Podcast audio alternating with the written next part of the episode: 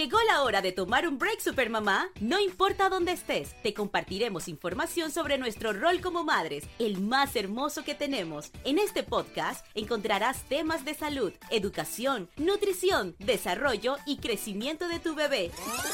Busca tus audífonos y ponte cómoda. Es momento de iniciar todo bajo control. Sean bienvenidos todos a nuestro episodio número 23 de Todo Bajo Control. Aquí estamos para empoderarte en tu rol de mamá para que sea mucho más fácil de llevar. El día de hoy tenemos un tema bastante interesante y es cómo hago un planeamiento para las metas en el año 2020. Y sin más preámbulos, démosles la bienvenida a Anna May Ford.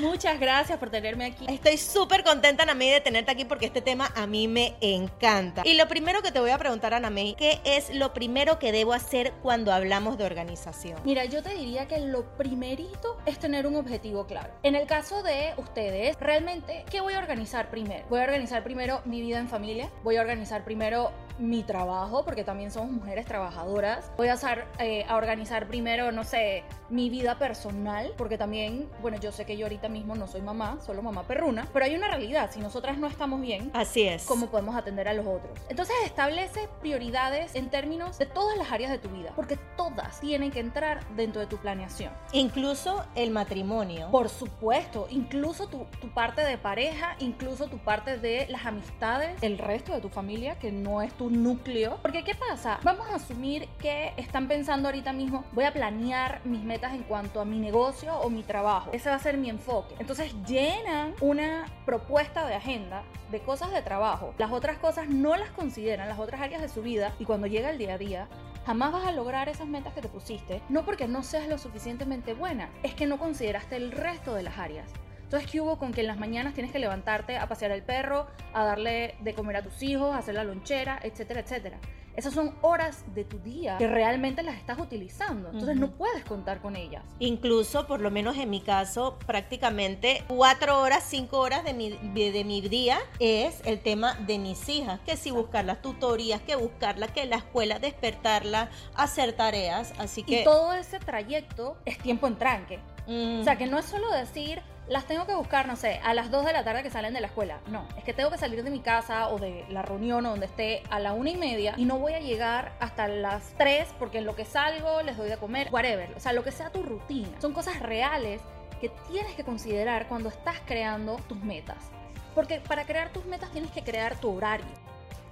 La siguiente pregunta, May, cuando hablamos de fiestas de fin de año nos ponemos excéntricos en hacer listas de metas, pero ¿cuáles debemos tenerlas como de primer plano? Yo creo que esto va muy de la mano con lo que conversábamos en la primera. Realmente, ¿cuál es tu prioridad este año? A mí me encanta Año Nuevo, me encanta todo ese tema de crea tu visión, de lo que quieres lograr y sueña. Pero ¿qué pasa?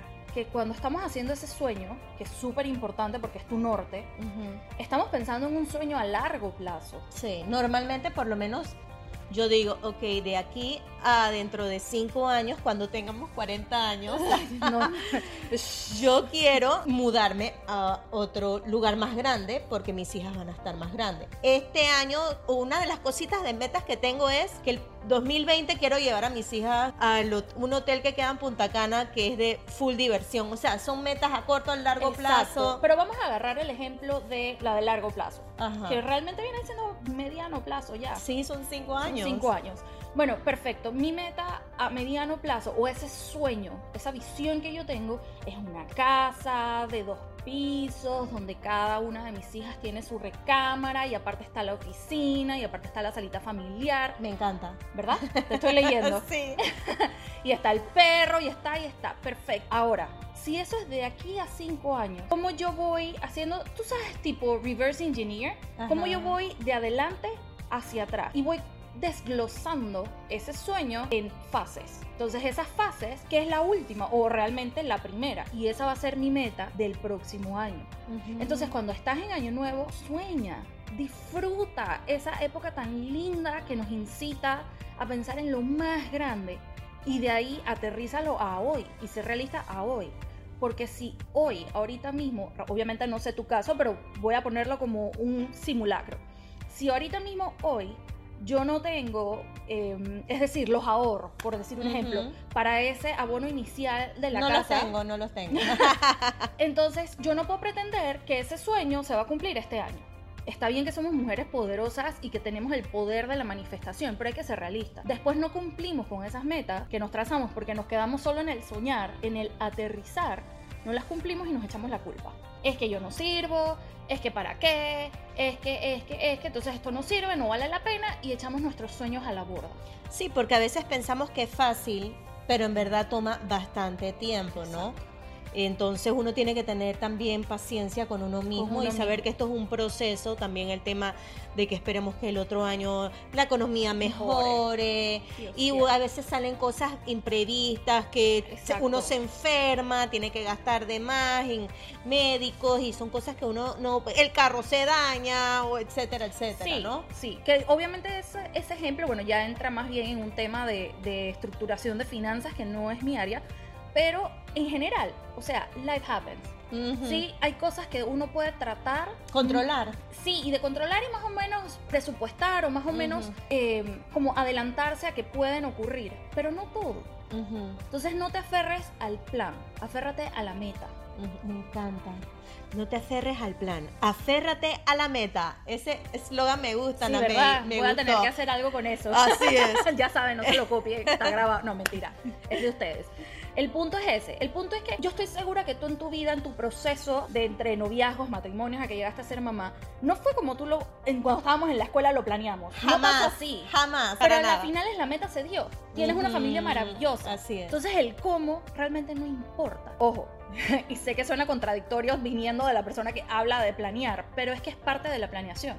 Tú tienes una guía, de ahí tienes que adaptarte. Perfecto. ¿Qué puedo hacer para tener un mejor control de mis metas o propuestas en todo el año en general? Porque lo que pasa es que a veces me desmotivo. Claro, y viene un poco lo que hablábamos en antes.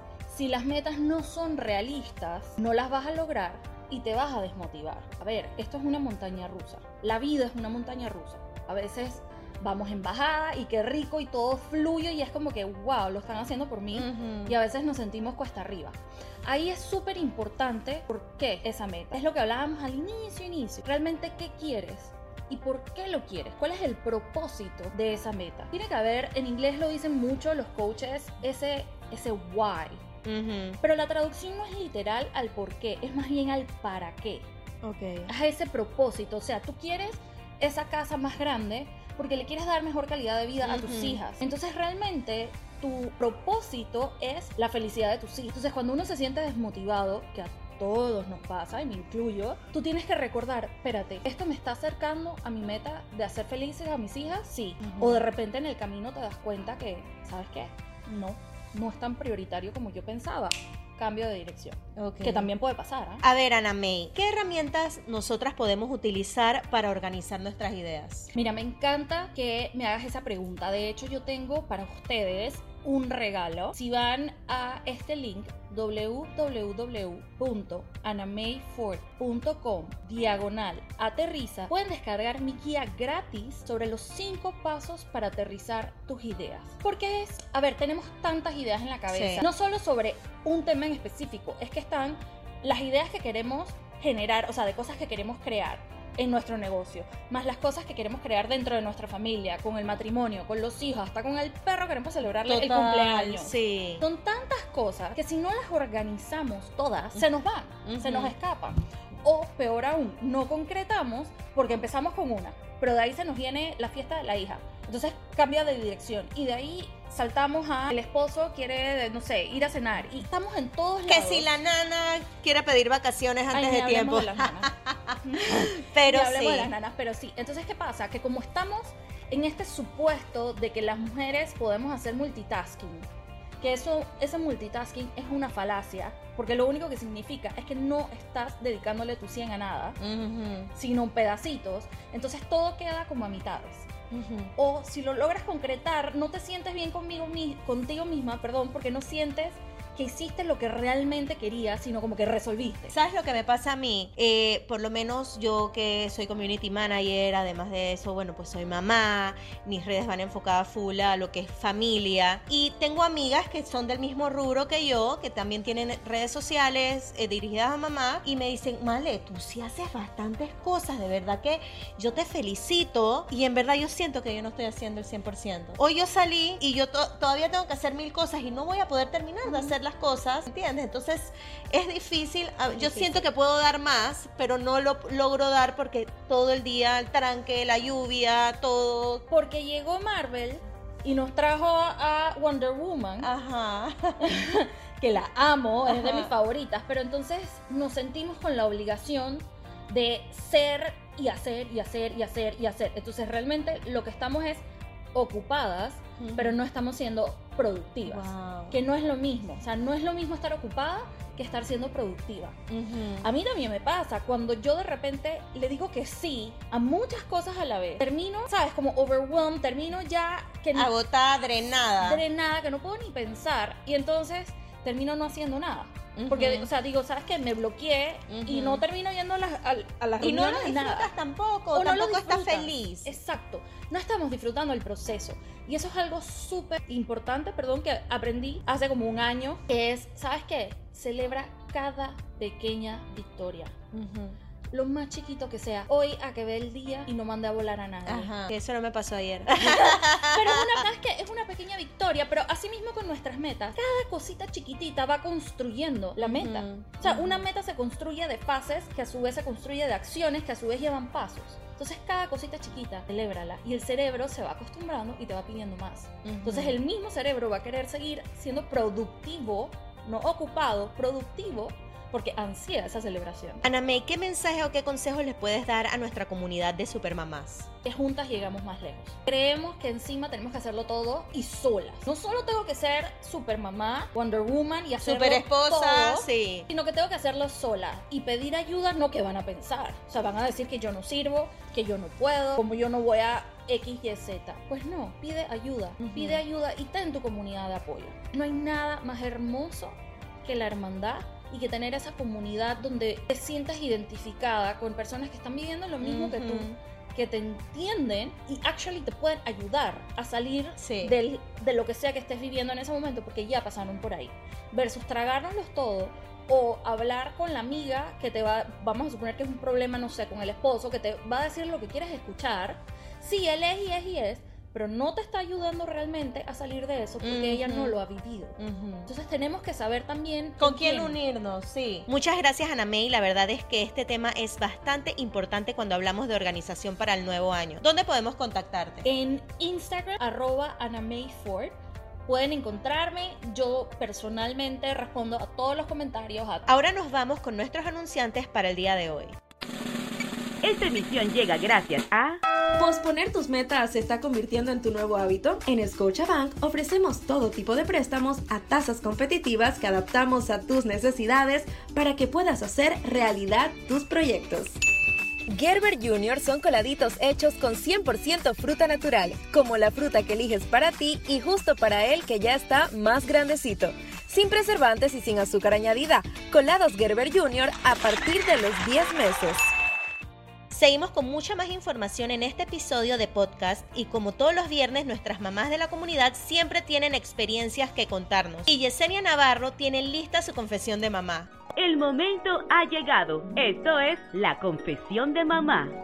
Antes de terminar un año yo trato como de hacer eh, un día, como quien dice, de evaluación y planeación. Entonces ese día pues, pues uno evalúa un poquito lo que pasó en el año, qué cosas no cumpliste, qué cosas eh, hiciste mal, eh, para corregirlas, para entonces planificarte para el siguiente año. Normalmente trato de tomar un día libre y me voy, como quien dice, a un lugar donde pudiera mm, estar un poco más eh, desconectada y, realmente me organizo. De repente como planear los lugares donde quisiera ir de vacaciones con la familia, de vacaciones con mi esposo, si voy a hacer algún tipo de viaje con mis amistades, si quiero tomar algún tipo de curso, si tengo alguna meta, pues personal, eh, organizar un poco cómo va a ser el año de mis hijas en cuanto a que si van a estar en alguna actividad, la escuela, etcétera, etcétera. Entonces, y obviamente esto, eso va muy ligado con el presupuesto. Yo lo recomiendo, es un día como para revisar cómo nos fue el 2019 y para pues pensar un poco en las cosas principales que queremos hacer en el 2020 y qué necesitamos para lograrla. Trato de hacerlo antes eh, que nos agarre como la locura de Navidad, que bueno, se los recomiendo, de repente váyanse a, tómense ese día como libre, tómense un spa, aprovechen para hacer algo para ustedes mismas y pues ahí se organizan lo que viene para el 2020.